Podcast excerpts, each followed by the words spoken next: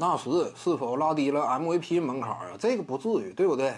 为什么说不至于？你看一看当时啊，纳什都跟哪些豪强场上竞技呀？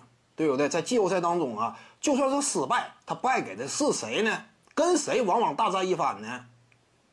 独行侠队的传奇德克诺维斯基，马刺队的中坚蒂姆邓肯，跟这样的打，最终没打过。那这不能说啊，纳什的 MVP 啊拉低门槛，对不对？人家也都是 MVP 级别巨星，甚至客观的讲啊，就是诺维斯基以及邓肯呢，像他俩的，呃，这样一种战斗力层次呢，是比通常定义的 MVP 级别还要略高的。就他俩确实通常定义是要略高的，所以纳什没打过他俩也不算太稀奇吧。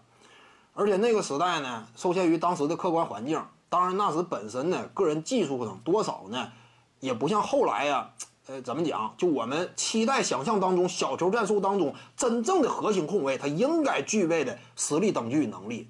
什么样实力等级与能力呀？持球你就得能干，对不对？进攻你得是差不多接近得分王的级别。这种要求可能说要更高，但是这种要求呢，如果你都具备的话，历史级别超级巨星，对不对？历史前十左右的这个位置，你如果这些方面都具备啊，率领球队又能完成登冠，你是这种分量啊，那你不能说把 MVP 啊完全拉到这种分量的基础之上嘛，这也过分嘛。所以纳什这 MVP 啊可以呀，那两年嘛率领太阳队啊。常规赛呢，掀起了另一股风气。小球时代方兴未艾，那时是一个起始点呢，开启了怎么讲？不能说彻底打开了小球的大门，但是掀起了略微一道缝啊，对不对？那你说这样一种推动的价值与作用啊，也有，所以给他 MVP 也不算奇怪呀。当时我印象挺深，零六赛季是不是打季后赛？斯塔德格迈尔缺阵的情况之下。最终跟独行侠西决惜败对手嘛，对不对？没干过独行侠。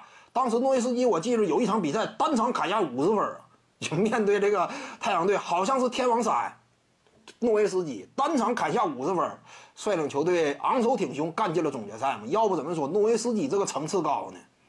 徐静宇的八堂表达课在喜马拉雅平台已经同步上线了，在专辑页面下您就可以找到它了。